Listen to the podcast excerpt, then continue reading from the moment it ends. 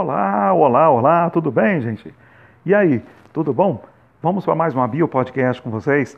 Tá, vamos agora vamos falar dando continuidade à parte de fisiologia. Vamos dar continuidade então agora para essa parte do funcionamento dos órgãos, dos sistemas. Vamos entrar numa parte que cai muito em prol do vestibular, que é a parte de circulação. Vocês já devem ter em mãos aí o material que eu enviei para vocês aí pelo pelo WhatsApp, né? Você vai abrir então justamente o seu material e você vai para o slide número 2, que o primeiro é sempre a apresentação, né? Circulação, professor Vasco, então você vai para o slide de número 2, tá? Aí nesse esse slide número 2, nós temos os dois tipos básicos de circulação: a circulação aberta e a circulação fechada. O que, que seria uma circulação aberta? Muito simples, a circulação aberta. Tem gente que às vezes fala o seguinte, que a circulação fechada é quando o sangue circula somente no interior de vasos sanguíneos. Tudo bem, certíssimo. Aí a pessoa fala que a circulação aberta é quando o sangue não circula no interior de vasos. Esse é um erro. O sangue circula sim no interior de vasos, tá certo? Só que na fechada, o sangue em momento algum sai dos vasos sanguíneos, tá? No caso da circulação aberta, numa determinada uh, um determinado ponto do trajeto do sangue, justamente ali no organismo do indivíduo, o sangue sai dos vasos sanguíneos e cai em pequenas cavidades. São lacunas, tá? Então a gente fala que a partir do momento que o sangue saiu do, do vaso, caiu numa determinada lacuna, mesmo depois, tá? O, o sangue volta para os vasos sanguíneos. Não interessa, saiu do vaso sanguíneo já não é mais uma circulação fechada. Aí é uma circulação aberta. Se o sangue em momento algum sair do vaso sanguíneo, tá certo? Ficar circulando somente no interior de vasos é uma circulação fechada. Então eu coloquei alguns exemplos para vocês de animais que têm a circulação aberta, como por exemplo os artrópodos, tá? que nós vamos ver depois na casa da zoologia, tá? que são os insetos, os aracnídeos, os crustáceos, e são os artrópodos. E a maioria dos moluscos, tudo tem circulação aberta. Tá? Eu coloquei alguns exemplos para vocês. E no caso da circulação fechada, nós temos, por exemplo, os anelídeos, que é o caso da minhoca, da sanguessuga, tá? tem circulação fechada. Eu falei na circulação aberta que a maioria dos moluscos tem circulação aberta. Então significa que nem todo molusco. Porque existe um grupo de moluscos, que são os cefalópodos, que é o caso dos polvos, das lulas. É o único grupo de moluscos que tem circulação fechada. Tá ok? E tem depois os cordados. Quem são os cordados? Nós somos cordados. Que os cordados é o caso dos peixes, dos anfíbios, dos répteis, das aves e dos mamíferos. Como acabei de falar, nós somos mamíferos, nós somos cordados. Então, então todos esses animais, anerídeos, os moluscos cefalópodos, que é o caso de polvo, lula, e os cordados, esses têm circulação fechada. Tá ok? Então, a circulação nos vertebrados, que é o caso justamente do slide número 3, é o que nos interessa mais ali por causa da fisiologia. Preste atenção. No caso do Enem, zoologia cai muito na prova do Enem? Não. Estou sendo sincero com vocês, meninas. Tá? Não, não é muito comum cair zoologia. Assim, a zoologia tradicional, com todos aqueles detalhes anatômicos, qual que é o tipo de aparelho bucal dos insetos, se é mordedor, se é picador, se é lambedor, quantas asas tem um inseto, entendeu? Quantas asas, por exemplo, se aracnídeo tem asas, se não tem. Não, não é isso que cai numa prova de Enem. A prova do Enem ele, ele se liga mais, esse tipo de vestibular, na fisiologia, no comportamento animal, sem se preocupar com detalhes, aqueles detalhes tradicionais da zoologia que caem em outros vestibulares. Tá ok? Então, no caso, por exemplo, ah, em termos da zoologia, os vertebrados aparecem mais, tá? e principalmente a fisiologia. E no caso de fisiologia, o principal é no caso dos mamíferos, que é a fisiologia humana. Tá ok? Mas a gente pega aí, no caso da circulação em vertebrados, nós vamos precisar dessa informação que está no slide de número 3, tá? que é o caso justamente da classificação. Os tipos de sangue baseando-se justamente nos gases respiratórios, O2 e CO2.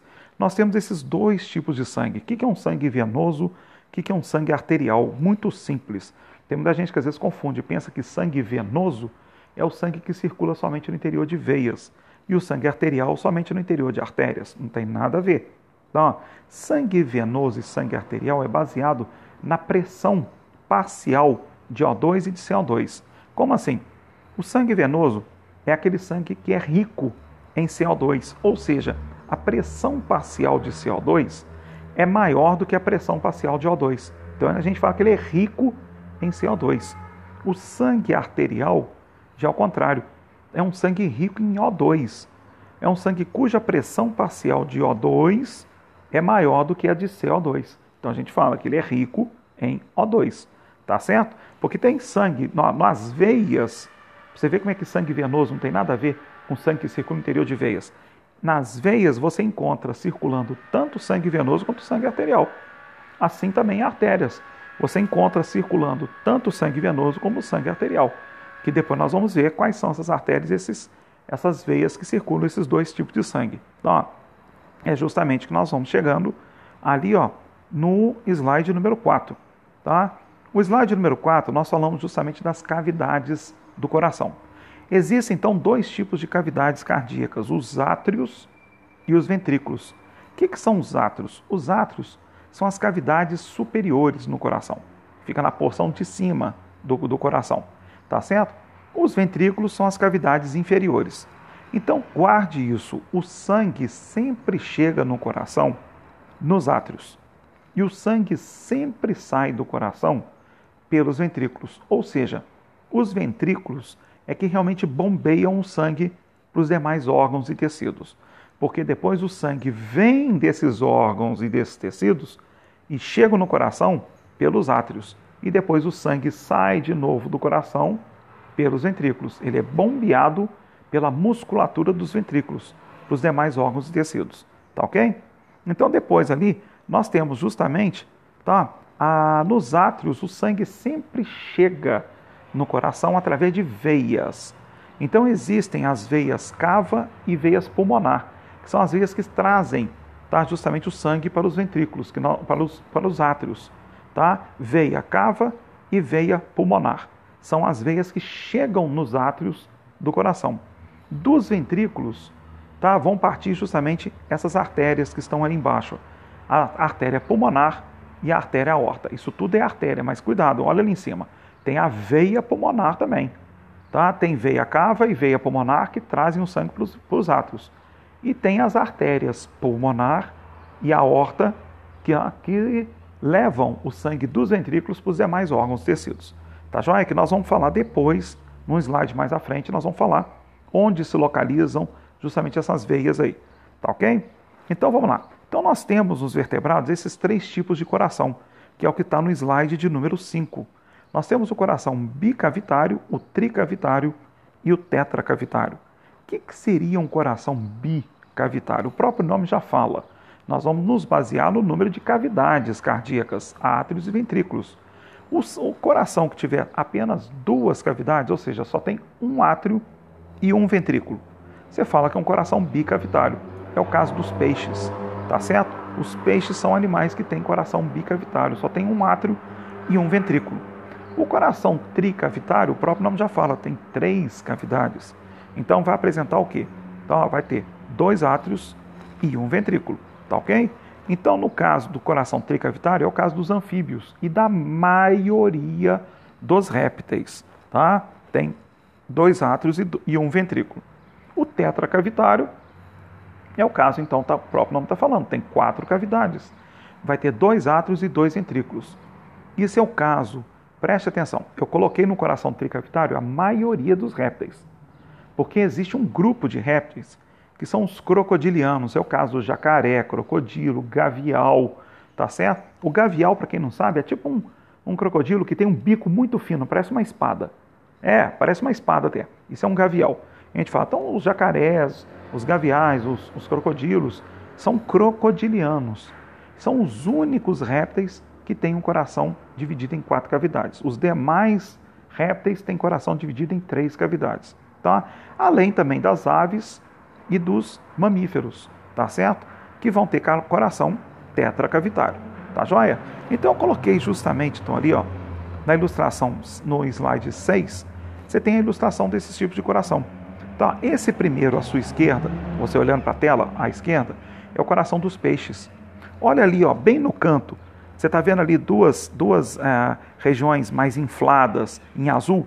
Aquilo ali são as cavidades do coração dos peixes, tá certo? Você vai ter um átrio e depois você vai ter o ventrículo, tá? Então preste atenção: o que está em azul é o sangue venoso, o que está em vermelho é o sangue arterial. Tá ok? Então você está notando que no coração dos peixes, lá dos tecidos, vai ocorrer troca gasosa. Quando o sangue passa pelos tecidos dos peixes, o sangue recolhe o CO2 que é liberado pelas células. Aí o sangue sai dos tecidos do peixe como um sangue rico em CO2, ou seja, ele sai como um sangue venoso e vai direto para o único átrio do coração dos peixes. Tá certo? E o que acontece?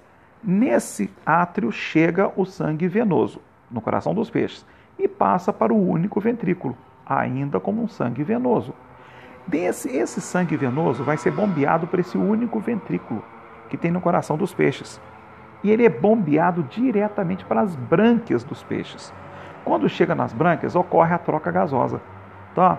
A água que o animal ingere traz o oxigênio. Tá? E aí o que, que vai acontecer? Esse oxigênio vai passar para o sangue, o sangue venoso que vem lá do único ventrículo do coração do peixe. Aí o sangue venoso passa para a que chegou no, nas brânquias, vai justamente ser eliminado nas brânquias, o CO2. E ali mesmo nas brânquias, o O2 que chegou com a água passa para o sangue. Esse sangue que veio lá do coração dos peixes, que veio como um sangue venoso, tá certo? E aí agora o sangue vai sair das brânquias do peixe, um sangue rico em O2, porque lá nas brânquias ocorreu a troca gasosa. O sangue chegou nas brânquias como um sangue venoso, que foi bombeado pelo coração do peixe. Chegou como sangue venoso nas brânquias, deixou o CO2 e recolheu o O2 que chegou com a água. O sangue sai das brânquias como um sangue arterial, é o sangue vermelho. E aí esse sangue arterial vai justamente para os tecidos, para os demais órgãos do peixe, e deixa o O2 nos tecidos e recolhe o CO2. Aí ele sai dos tecidos de novo como um sangue venoso e volta para o coração como um sangue venoso. Chega no átrio, passa para o ventrículo sai como sangue venoso e vai para as brânquias. E aí ocorre todo o ciclo novamente. Então vocês estão notando que no coração dos peixes só passa um tipo de sangue, que é o sangue venoso. Não passa sangue arterial. Tá certo? Sempre vai passar apenas um único tipo de sangue, que é o sangue venoso. Por isso que o coração dos peixes, ele é também apelidado como um coração venoso. Tá certo? Por, por esse fator de só passar o sangue venoso. Já no coração dos anfíbios e da maioria dos répteis, são esses dois tipos que estão aí no centro dessa ilustração, justamente do slide número 6. São esses dois aí, o segundo e o terceiro. São justamente o que? É um coração tricavitário, que você encontra nos anfíbios e na maioria dos répteis. Então, no coração tricavitário, você tem ali dois átrios e um único ventrículo. Tá vendo ali no meio ali, ó, você tem a cavidade em azul e a cavidade em vermelho. Tá? E embaixo, em V, ali bem envesado, você tem um único ventrículo. Tá? Então você está notando que no, no átrio direito, guarde isso, coração que tem um lado direito e um lado esquerdo, é sempre assim. Do lado direito sempre passa sangue venoso, que é o sangue rico em CO2. Do lado esquerdo sempre passa sangue arterial, que é sangue rico em O2. Sempre assim. Tá? Ou seja, no coração dos anfíbios, da maioria dos répteis, no coração dos crocodilianos, no coração das aves, dos mamíferos, é tudo coração que tem lado direito e lado esquerdo. Do lado direito, sangue venoso, do lado esquerdo, sangue arterial. Então ali, nessa ilustração que vocês têm, tá, do segundo tipo e do terceiro tipo de coração que está nessa ilustração, é tudo coração tricavitário. O que está em azul está chegando somente sangue o quê? venoso, tá vendo? É do lado direito do coração.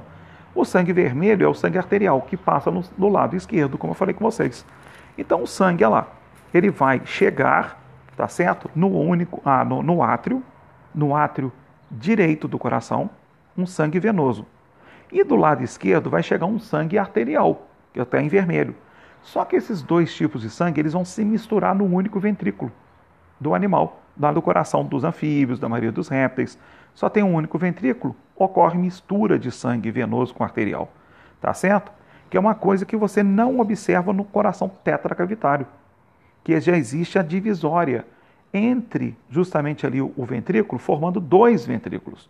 Então você passa a ter no coração tetracavitário, que é o último tipo que vocês têm ali, você vai ter dois átrios e dois ventrículos. Então não tem como o sangue ficar misturado.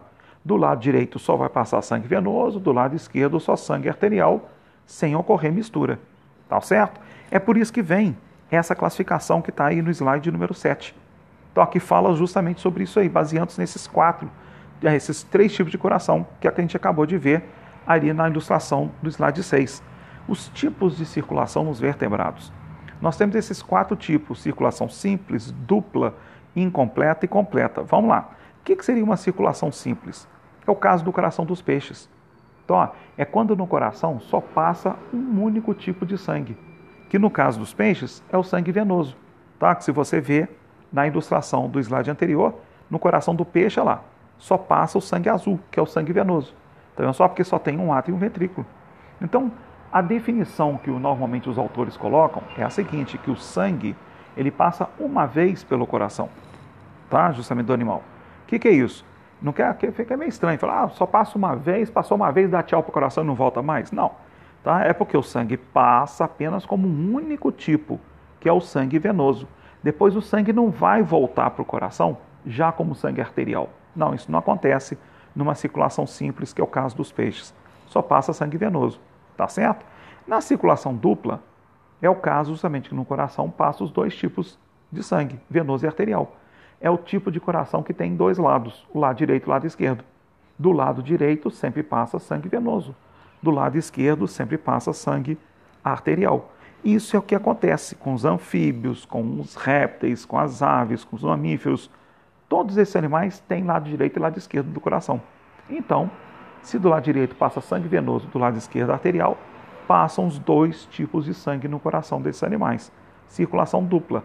Você fala que o sangue passa duas vezes pelo coração, uma como sangue arterial e outra como sangue venoso. Tá ok? Já na circulação incompleta, é o caso que eu falei agora mesmo, que acontece com os anfíbios e com a maioria dos répteis. No lado direito, no átrio direito, chega o sangue venoso e do lado esquerdo chega o sangue arterial. Mas no caso desses animais, dos anfíbios, da maioria dos répteis, como eles têm um coração tricavitário, eles têm dois átrios, tá certo? O átrio direito e o átrio esquerdo, mas tem apenas um único ventrículo.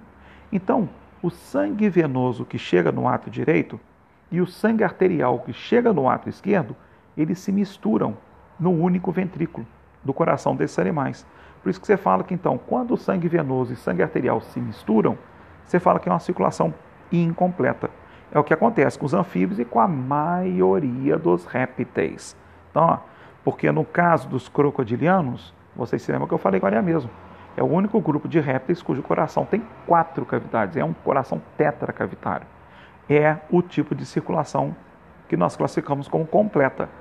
Na circulação completa, é quando justamente o coração já tem quatro cavidades, dois átomos, dois ventrículos, não tem mistura de sangue arterial com venoso.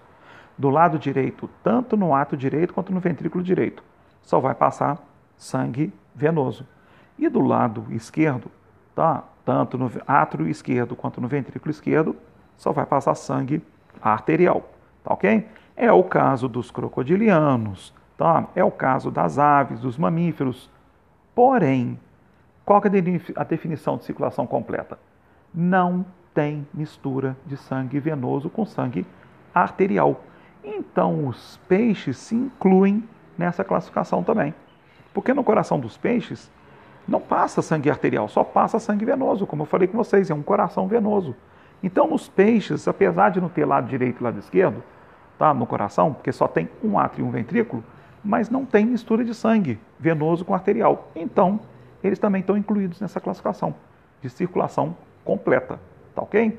Só que aí vem um detalhezinho, muito cuidado com isso. Os crocodilianos têm, tá, eles são considerados uma exceçãozinha. Por quê? Quando o crocodiliano ele estiver em repouso e quando o crocodiliano estiver em atividade, existe uma pequena mistura de sangue arterial com venoso, mesmo o coração dos crocodilianos sendo tetracavitário. Então, ó, por quê? Justamente ali na divisória do ventrículo né, dos crocodilianos, dividido em ventrículo esquerdo e ventrículo direito, por isso que é o coração dos crocodilianos é tetracavitário, na saída você tem os chamados arcos aórticos, esses vasos sanguíneos. E existe um pequeno furinho, que é chamado de forame de Panisa isso é o que eu estou falando aí, ó, está no slide de número 8. Tá? Existe esse pequeno orifício chamado forame de Panisa. Tá certo? Então, o que, que acontece? Através desse pequeno orifício, Quando o animal estiver em repouso, aí o que, que vai acontecer? Não vai ter mistura de sangue arterial com sangue venoso. Mas se o animal começar a ter, a entrar em atividade, existe uma pequena mistura de sangue através desse orifício, do forame de Panisa. Tá certo? Então, por isso que a gente fala que a circulação, tá? Justamente então ali, ó, dos crocodilianos, ele é praticamente completa. Porque quando o animal está em repouso, não tem mistura. Não tem mistura de, de sangue. Tá certo? Então, a pressão desses dois tipos de sangue se igualam. Então, não ocorre mistura sanguínea. Agora, se o animal estiver em atividade, sim, existe uma pequena mistura de sangue, porque vai existir uma diferença de pressão entre esses dois tipos de sangue então, através desse pequeno orifício chamado forame de Panisa, ocorre uma pequena mistura sanguínea, tá ok? Por isso que a circulação dos crocodilianos é praticamente completa, tá? É um detalhe que eu vou ser muito sincero com vocês. Não acho a cara de Enem perguntar esses detalhes, tá? Justamente porque isso é mais um detalhe anatômico. É só aquela história que eu falei com vocês. Para o Enem, zoologia, esses detalhes anatômicos não é muito cobrado, não. Tá certo? eu quase posso me arriscar a dizer que não aparece na prova do Enem. Mas é lógico, eu nunca vou dizer isso. Vai que aparece, tá certo? E vocês vão querer até fazer um churrasco da minha carne, né? Então, no caso, ele, assim, por exemplo, a, o Enem ele se preocupa mais com o comportamento do animal, a fisiologia do animal, tá certo? É assim que cai mais justamente a, a zoologia. E em termos evolutivos, que características que pode tornar aquele animal mais apto, por exemplo, a meio terrestre ou ao ambiente mais frio, o que, que pode acontecer no organismo daquele animal. Isso assim é mais o Enem, tá certo? Aquelas características anatômicas, não. Não é muito comum ser perguntado zoologia em prova de Enem, não. Tá ok? Mas depois nós vamos dar uma olhadinha na zoologia, nos principais pontos que realmente o pessoal pode, de repente, cobrar de vocês, tá? Então, vamos lá. Existe, então, ali, ó, justamente no slide número 9, os tipos de vasos sanguíneos, tá? Então nós temos as veias, as artérias e os vasos capilares, tá? Presta atenção, como eu falei com vocês, veias são os vasos sanguíneos que trazem o sangue direto para o coração. As veias chegam no coração nos átrios.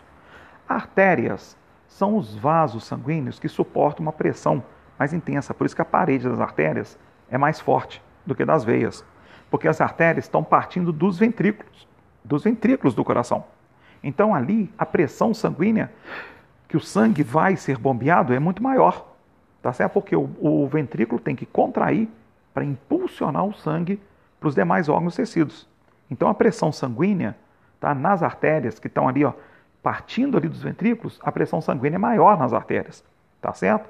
Aí o que acontece? Então as artérias é que levam o sangue do coração, mais especificamente dos ventrículos, para os demais órgãos e tecidos, tá certo? Então, o sangue chega no coração, nos átrios, através de veias. O sangue sai do coração, dos ventrículos, através de artérias. Os capilares, o que, que é isso aí? Os capilares são ramificações, justamente, então, ali, ó, dos vasos sanguíneos, porque as artérias, quando elas partem do coração, dos ventrículos, para chegar diretamente nos tecidos, as artérias vão sofrendo ramificações. São as chamadas arteríolas. Assim como as veias também, tá? justamente para trazer o sangue diretamente dos tecidos para levar para o coração, existem as ramificações também que convergem para as veias. São as chamadas vênulas. Então as artérias se ramificam em arteríolas. As vênulas são justamente ramificações que convergem diretamente para as veias, tá certo? Então, quando as artérias levar vão levar o sangue diretamente para os tecidos, para atingir melhor os tecidos, as artérias se ramificam, formando esses vasos, são chamados de arteríolas, e as arteríolas, para atingir diretamente as células, mesmo os tecidos, se ramificam ainda mais, que são os vasos capilares. Os vasos capilares recebem esse nome porque eles são tão finos como um fio de cabelo. Tá certo? Então, por isso que chega mais fácil nos tecidos. Então, são ramificações justamente então das arteríolas que se ramificam em vasos capilares e que chegam diretamente nos tecidos. E depois dos tecidos, então ali o que vai acontecer? Vão partir essas outras ramificações, esses outros vasos sanguíneos, que são as vênulas, que vão ali justamente se convergindo para as veias. aí as veias trazem o sangue de volta para o coração. Tá certo? Então tudo é uma questão de ramificação, que é o que eu coloquei para vocês no slide seguinte. Você tem aí do coração, no slide de número 10. Do coração vão partir as artérias, tá vendo só? Tá ali, ó, no slide número 10. Do coração partem as artérias, indo no sentido horário. As artérias se ramificam em arteríolas, que se ramificam em capilares, tá certo? Os capilares têm um contato direto ali com as vênulas, tá? Que vão convergir para as veias e as veias trazem o sangue de volta para o coração. E aí depois repete todo o ciclo. É desse jeito como eu coloquei aí ó, essa ilustração no slide número 11, tá vendo só? Você tem as artérias com, ah lá, se ramificando em arteríolas, que se ramificam em capilares, que aí depois encontram com as vênulas, as vênulas depois lá convergem para a veia. A veia traz o sangue de volta para o coração. Tá certo? Então tá ali, ó. Então nós temos no slide de número 12 é o que mais nos interessa. É a circulação humana. Se você classificar a circulação humana, você classifica como sendo uma, uma circulação fechada. Foi o primeiro slide que nós falamos. O que é uma circulação fechada? É a circulação onde o sangue circula somente no interior de vasos sanguíneos. Vai circular no interior de veias, de artérias, arteríolas, capilares, vênulas, tá certo? Então o sangue em momento algum sai do vaso sanguíneo. Se sair é porque é um sangramento, está perdendo o sangue, tá certo? E no caso da circulação humana, as hemácias, elas não têm núcleo, elas são células anucleadas. Os mamíferos são os únicos seres que têm hemácias anucleadas. Os demais grupos de animais têm hemácias nucleadas, tá certo? O coração, logicamente, humano tem quatro cavidades, dois átrios e dois ventrículos, tá certo? Então lembre-se, vai ter o átrio direito e o ventrículo direito, onde só passa sangue venoso. E depois tem o átrio esquerdo e o ventrículo esquerdo, onde só passa sangue arterial. Tá certo? E lembrar disso aqui, ó, que é uma coisa que eu já falei em outro podcast com vocês. Cuidado com isso. No caso do O2, a maior porcentagem do O2 que é circulante no seu sangue, ele é transportado na forma da hemoglobina, tá? Pelo pigmento hemoglobina, na forma do composto chamado oxihemoglobina, que é quando o oxigênio está ligado à hemoglobina tá certo? O oxigênio se liga ao ferro, ao ferro que entra na constituição da hemoglobina. Aí forma esse composto que é de natureza química instável, oxihemoglobina. Por que instável? Essa ligação do oxigênio ao ferro, tá? É uma ligação fácil de ser rompida. Então por isso que a gente fala que é uma ligação instável. Então esse composto oxihemoglobina é um composto de natureza instável. Porque ao contrário do O2, que a maior porcentagem do O2 é transportada pela hemoglobina. O CO2 não. É somente uma pequena porcentagem de CO2 que é transportado pela hemoglobina. Ele é transportado na forma de carbohemoglobina, que também pode ser chamado de carbaminohemoglobina, como está aí no slide para vocês. Está certo? No slide 12. O que, que seria isso? Carbohemoglobina é quando o CO2 está ligado justamente à hemoglobina. Mas como o CO2 se liga a um agrupamento amina, o que é o grupamento amina? NH2, tá certo? Esse grupo funcional NH2 é o que a gente chama de grupo amina. Você encontra um grupo NH2 na estrutura molecular da hemoglobina. E é justamente nesse grupo NH2 que se liga o CO2. Por isso que você pode chamar de carbohemoglobina ou carbaminohemoglobina, por causa dessa ligação do CO2 ao grupo amina, tá certo? É também um composto de natureza instável, tá certo? Porque é fácil de romper essa ligação também do CO2 ao grupamina. Tá? Agora, isso é só uma pequena porcentagem do CO2 que é transportado pela hemoglobina, tudo bem? Porque a maior porcentagem do CO2 já é transportado de outra forma. É transportado na forma de um íon, o íon bicarbonato. Qual é a forma molecular do íon bicarbonato? HCO3 e o menos, o menos lá em cima na forma iônica. HCO3 menos, tá certo? E na forma de íon bicarbonato, HCO3-, é que a maior porcentagem de CO2 é transportada no sangue. Tá certo? Muito cuidado com isso aí. Bom, no caso, o problema é o monóxido de carbono, o CO. Porque o monóxido de carbono, quando ele se liga à hemoglobina, ele se liga de maneira estável. Ou seja, essa ligação do monóxido de carbono à hemoglobina já é mais difícil de ser rompida. E qual é o problema disso? Quando o CO2 não se desliga mais da hemoglobina, que é essa ligação mais estável, isso acaba inutilizando a hemoglobina. A hemoglobina fica inutilizada, que está o tempo todo ocupada ali, ó, justamente ligada ao CO, que é o monóxido de carbono. Ela não consegue mais transportar gases respiratórios. Por isso que o monóxido de carbono é considerado o quê? Um composto altamente tóxico, porque inutiliza a hemoglobina, porque o monóxido de carbono se liga de maneira estável à hemoglobina, inutilizando esse pigmento. Esse pigmento. Tá ok? Então, nós chegamos ao slide número 13, onde você tem a ilustração do coração humano. Tá certo? É uma ilustração linda, essa aí do coração humano. Então você tem aí nitidamente, tá? Se você aumentar, justamente aí, ou então se você estiver é, ouvindo esse podcast, de repente vendo a, a, imagem no seu computador, não sei, você já vem, já vê a imagem mais, né, mais, a, mais ampla. Então você vê nitidamente aí, ó, o átrio direito e logo abaixo o ventrículo direito. Do outro lado você vai ver justamente o átrio esquerdo, tá certo? E logo abaixo o átrio esquerdo, ó, o ventrículo esquerdo, tá certo? Vocês estão notando aí, ó, separando, intercalando o átrio direito com o ventrículo direito. Você está vendo essas lâminas em amarelo aí, meio amarelada? Tá vendo isso aí? Tá certo? Olha lá, separando o átrio direito do ventrículo direito. Você tem aquela partezinha ali, ó, meio riscadinha, com uma parte assim mais amareladinha. Aquilo é, funciona como uma válvula. Essa válvula, vamos dizer assim, ela é constituída por três peças. Por isso que do lado direito você tem essa válvula que abre e fecha, abre e fecha.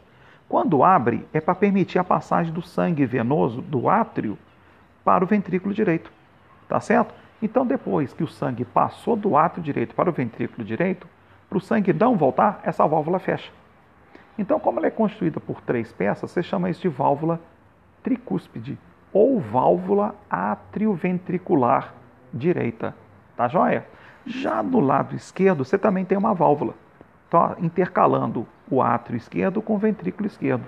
Tá? Essa válvula também abre e fecha, abre e fecha. Quando abre, para permitir o fluxo do sangue arterial do átrio esquerdo para o ventrículo esquerdo. Depois que o sangue passa do átrio esquerdo para o ventrículo esquerdo, essa válvula fecha. Só que essa válvula no lado esquerdo é formada por duas peças.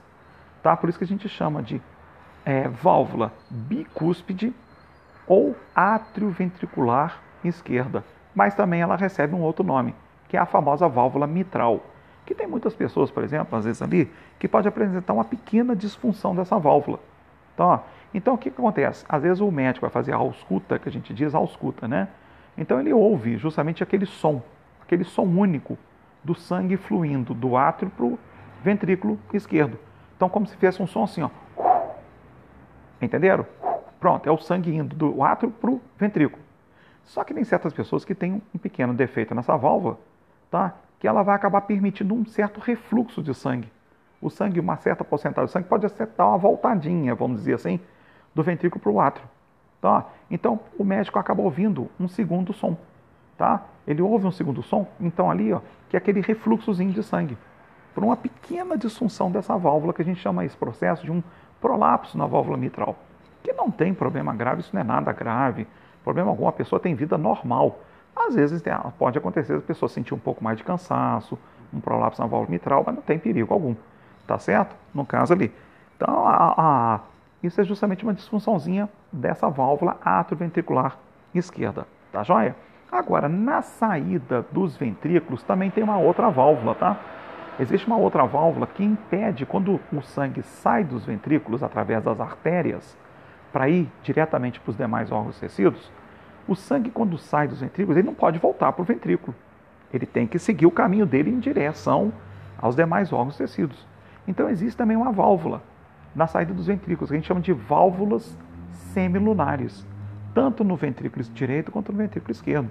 São as válvulas semilunares que impedem o refluxo do sangue, tá? que já saiu dos ventrículos, através das artérias, para o sangue não voltar para o ventrículo. Essa válvula ela abre para permitir a saída do sangue do ventrículo e depois que o sangue saiu do ventrículo, essa válvula fecha. São as válvulas semilunares que ficam na saída dos ventrículos. Tá joia? E aí vem no slide número 14 é um slide importantíssimo. Tome muito cuidado com esse slide. Tá? Isso aí é ótimo para cair em qualquer prova de vestibular, que é o famoso nó, ou nódulo sinoatrial ou sinusal, que recebe aquele famoso nome daquele aparelhinho quando a pessoa tem uma, uma insuficiência cardíaca, o famoso marca-passo. O marca-passo, na verdade, não é o nome do aparelho. Esse nome marca-passo é o nome dado a um conjunto de células da sua própria musculatura cardíaca. Que aí, quando esse conjunto de células não está funcionando direito, aí você tem que colocar o aparelho, tá certo? Que recebe o mesmo nome desse conjunto de células, que é chamado de marca-passo. Você tem o seu marca-passo natural.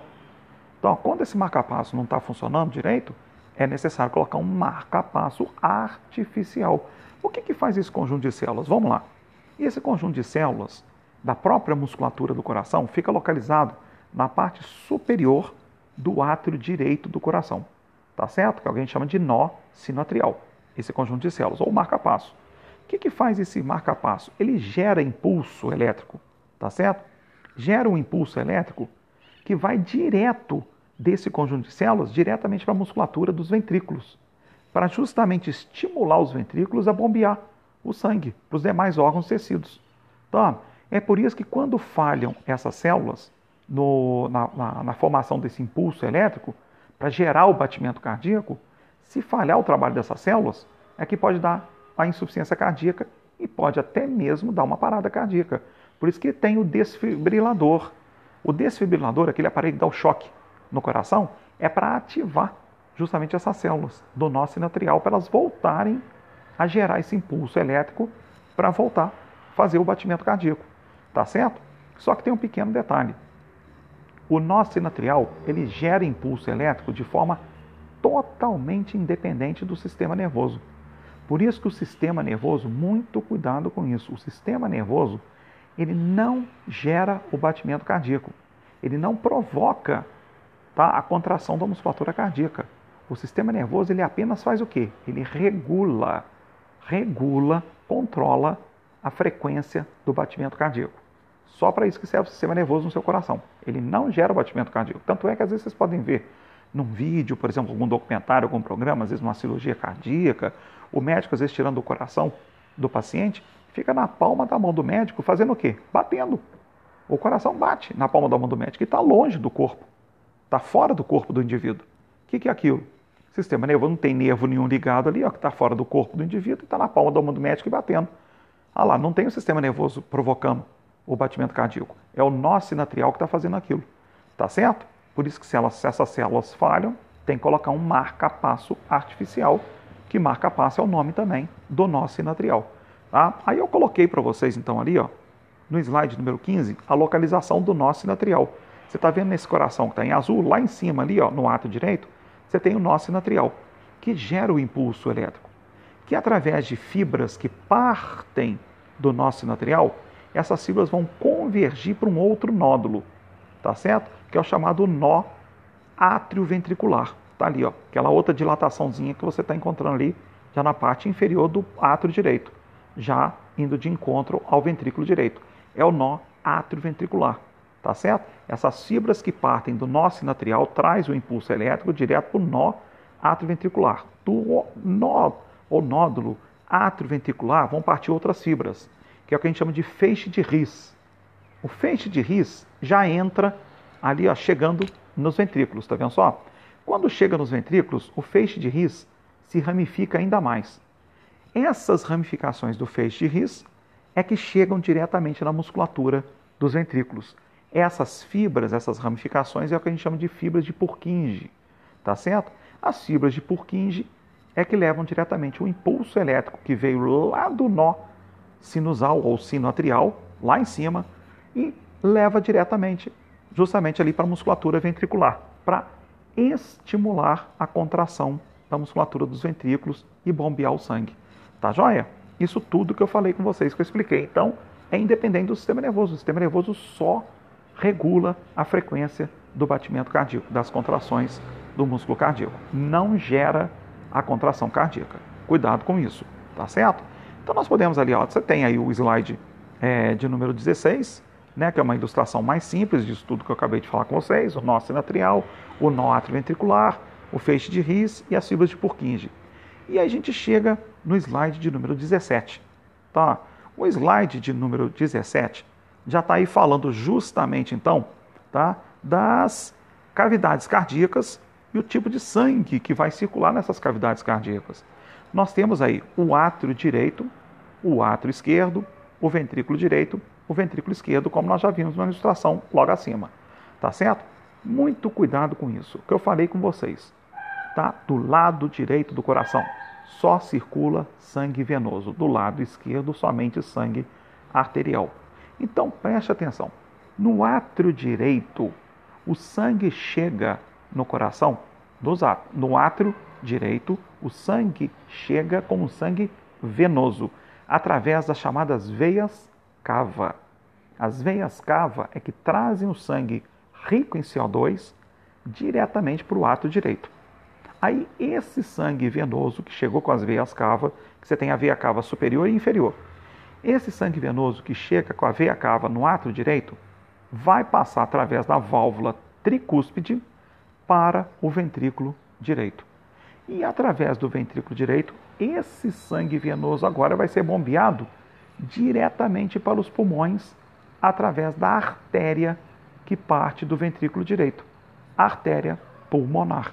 Tá certo? Artéria pulmonar. Então, o sangue sai do coração pelos ventrículos, através de artérias. Do lado direito parte a artéria pulmonar, que leva o sangue venoso diretamente para os pulmões. Quando chega nos pulmões, tá? Você tem no interior dos pulmões pequenas dilatações, que nós chamamos de alvéolos pulmonares, que é onde chegam os vasos sanguíneos. Nos alvéolos pulmonares é que vai ocorrer a troca gasosa. O ar que você inala traz o oxigênio, vai direto para os pulmões e chega nessas pequenas dilatações chamadas de alvéolos pulmonares. Ali o ar vai deixar o oxigênio no sangue, que chegou, que veio lá através da artéria pulmonar, chegou nos pulmões, que veio lá do ventrículo, é, do ventrículo direito. Então, esse sangue que vem lá do coração, através da artéria pulmonar, vem cheio de CO2, vem como sangue venoso. Quando o ar chega nos pulmões, ele vem cheio de oxigênio. Nos pulmões, lá nessas pequenas cavidades é, chamadas alvéolos pulmonares, o sangue venoso vai deixar no alvéolo o CO2 e recolhe o O2 que veio com o ar. Ocorre a troca gasosa, que é o que nós chamamos desse processo de hematose. É uma hematose pulmonar, a troca gasosa. Então, daí o sangue que deixou o CO2 nos alvéolos e recolheu o O2, ele sai dos pulmões agora como um sangue rico em O2, um sangue arterial. E esse sangue arterial agora, ele vai sair dos pulmões e vai direto para o coração. Ou seja, o sangue arterial vai chegar no coração através da famosa veia pulmonar, que parte dos pulmões, essa veia pulmonar, e vai direto para o átrio esquerdo. Tá certo? Aí o sangue arterial chega no átrio esquerdo e esse sangue arterial vai passar para o ventrículo esquerdo através da válvula bicúspide ou válvula mitral. E desse ventrículo esquerdo, o sangue arterial será bombeado para os demais órgãos e tecidos através da artéria que parte do ventrículo esquerdo, que é a famosa artéria aorta. Tá certo? Então tá ali, ó, justamente a você vê todo esse esquema no slide número 19. Isso tudo que eu acabei de falar com vocês. Tá? Na, no esquema do slide 19, você tem aí o que está em azul é sangue venoso, o que está em vermelho é sangue arterial. Tá? Então, no caso ali, você está vendo, ó, lá no, no, homem, no homem que está esquematizado ali embaixo, ali vai ter a troca gasosa também nos tecidos. O sangue que chega nos seus tecidos chega rico em O2, tá certo? E deixa o O2 nas suas células e recolhe o CO2 das suas células. Então, o sangue, quando sai dos tecidos, ele sai como um sangue venoso, olha lá, como um sangue em azul. Tá vendo só? Sangue venoso. Esse sangue venoso, que está em azul nesse esquema, ali ó, do slide número 19, ele vai, esse sangue venoso vai direto para o ato direito, através das veias cava, chega no ato direito, passa para o ventrículo direito, ainda como sangue venoso, e sai do ventrículo direito através da artéria pulmonar, olha lá o sangue azul, e vai direto para os pulmões. Lá nos pulmões, nos chamados alvéolos pulmonares, ocorre a troca gasosa. Tá? O sangue sai dos, dos pulmões agora como um sangue arterial, rico em O2, que através da veia pulmonar, esse sangue arterial vai chegar até o átrio esquerdo. Aí, ó, é todo o sangue já está em vermelho, sangue arterial. Chegou no átrio esquerdo, esse sangue arterial que veio através da veia pulmonar passa para o ventrículo esquerdo. Que através agora do ventrículo esquerdo, esse sangue arterial vai ser bombeado para os demais órgãos tecidos através da artéria que parte do ventrículo esquerdo, a artéria aorta. A artéria aorta leva esse sangue arterial ali de volta para os tecidos, para poder oxigenar os tecidos. E aí repete todo o ciclo, tá certo? Então você está vendo que a distância entre os pulmões e o coração é uma pequena distância, concorda? Por isso que você chama essa circulação entre o coração e os pulmões, você chama de pequena circulação.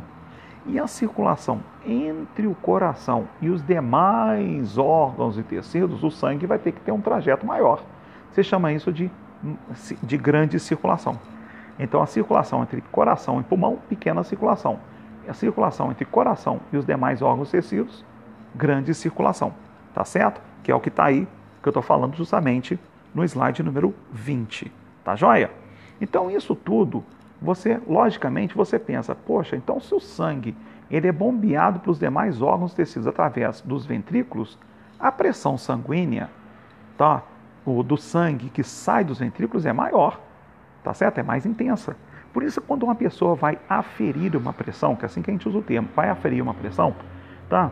Aquela primeira pressão, quando você fala é, 12 por 8, Aquela primeira pressão, a 12, que na verdade é 120 milímetros de mercúrio, que você usa a unidade de pressão, milímetros de mercúrio. É 120 milímetros de mercúrio por 80 milímetros de mercúrio. Essa primeira pressão, 120, isso é pressão ventricular. É a pressão que está sendo bombeado o sangue dos ventrículos para os demais órgãos e tecidos. Tá certo? Então, quando você afere a pressão 12 por 8, 12 é pressão ventricular. Tá joia?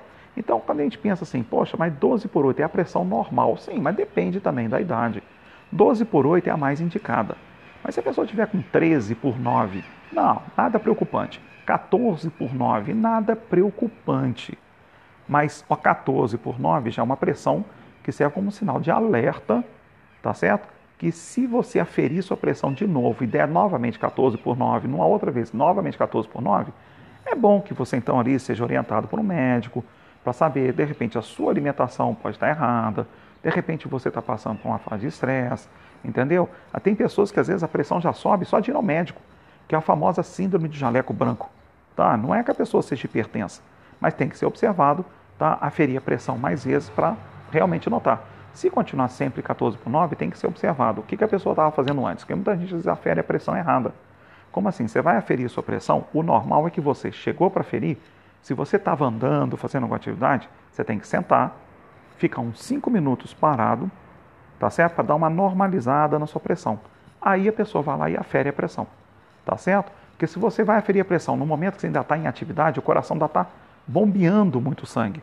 Isso pode dar um pouquinho de elevação da pressão e você achar que você tem pressão alta e às vezes não tem, tá certo? Então, às vezes a pessoa fica preocupada com isso, entendeu? E não, depende muito da situação, tá? Para você ter uma ideia, isso gera muita polêmica. Os médicos hoje em dia existem grande tendência a colocar a pressão normal hoje em dia 11 por 7. Vocês terem uma ideia, por quê? De tantos casos de hipertensão que tem aumentado muito no mundo. Assim como número, muitos casos de, de diabetes ou de hiperglicemia tem aumentado muito no mundo, o pessoal tem assim, querendo controlar mais, entendeu?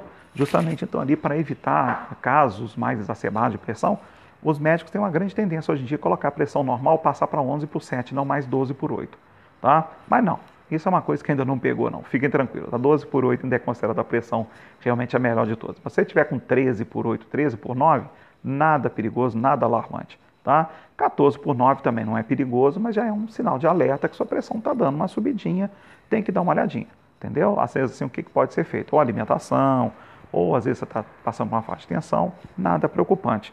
Então, uma forma que eu costumo muito falar com o pessoal, às vezes, é que você às vezes pode não ter um aparelho de pressão em casa para você aferir sua pressão.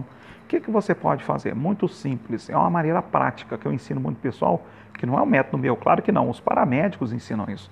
Se você quiser saber como é que está a sua pressão, você fica em pé, você vai encostar na parede, você vai encostar o lado esquerdo tá? na parede. Mas o que, que você vai encostar ao lado esquerdo? Não é o seu corpo, o seu braço inteiro, não.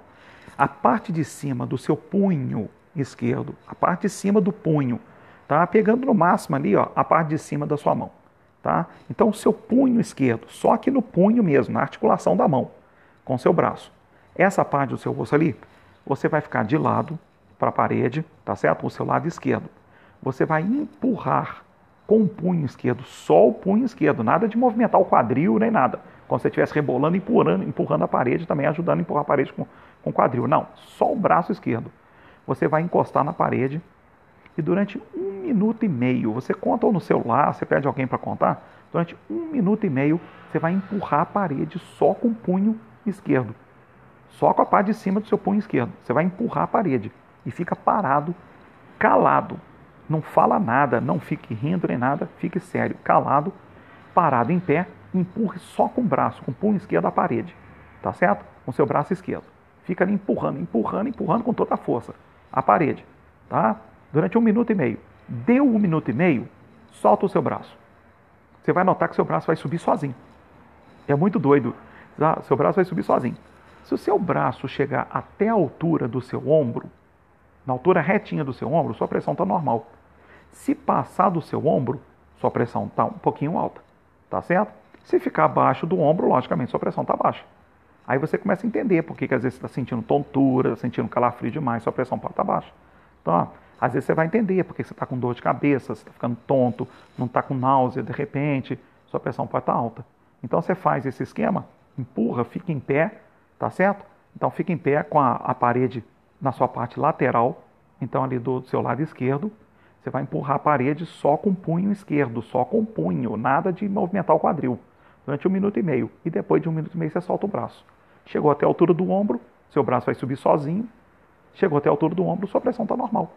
Tá certo? Isso é lógico. Mas quanto? Se, ah, se tiver alta, vá, se passar do, do ombro, quanto alta? É lógico não dá para você saber, né? Seu braço não é agulha, né? Seu braço não é uma agulha para você saber quanto que está a sua pressão. Mas você já fica sabendo, pelo menos, que ela está alta. Você tem que dar uma olhadinha. Aí vai em algum lugar, de repente, ali se você estiver sentindo muito mal, já certificou a pressão pode estar tá alta, você vai lá para ferir para saber quanto que é e tomar as providências. Tá certo? Então, nisso daí, gente, nós encerramos aqui a parte de circulação com vocês, tá certo? Que eu já vou mandar essa semana mesmo mais um podcast agora de excreção para vocês. Tá joia? Então tá bom, gente. Um grande abraço para todos vocês. Estou com muita saudade de todos vocês. Tá joia? E depois eu vou mandar mais um podcast para vocês. Tchau, tchau, meninas. Um grande abraço, tá? Então, até a próxima com vocês, então, ali. Valeu. Tchau, tchau.